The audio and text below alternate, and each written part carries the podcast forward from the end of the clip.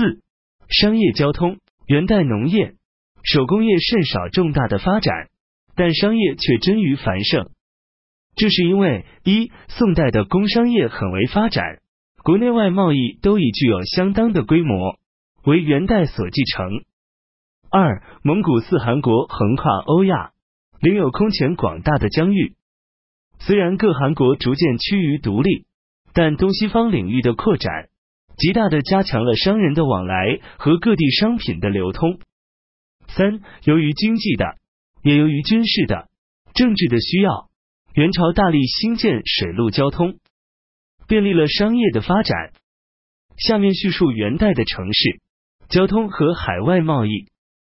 城市北方的大都，南方的杭州是元代的两大城市。随着海上交通的发达。东南沿海又出现一批新兴的城镇，大都大都是政治文化中心，也是商业中心。大都周围约有二万八千六百米，坐北朝南，呈一个方整的矩形。它的南城墙约在今北京市东西长安街的南侧，北城墙在德胜门外小关一线，仍有遗迹保存。东西两侧的南段大体与后来的城墙基址相合。城州设十一门，正南中央为立正门，今天安门南；右为顺城门，左为文明门。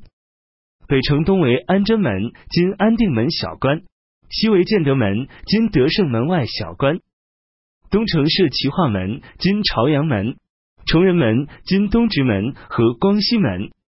西城设平泽门，今阜成门；和义门，今西直门和肃清门。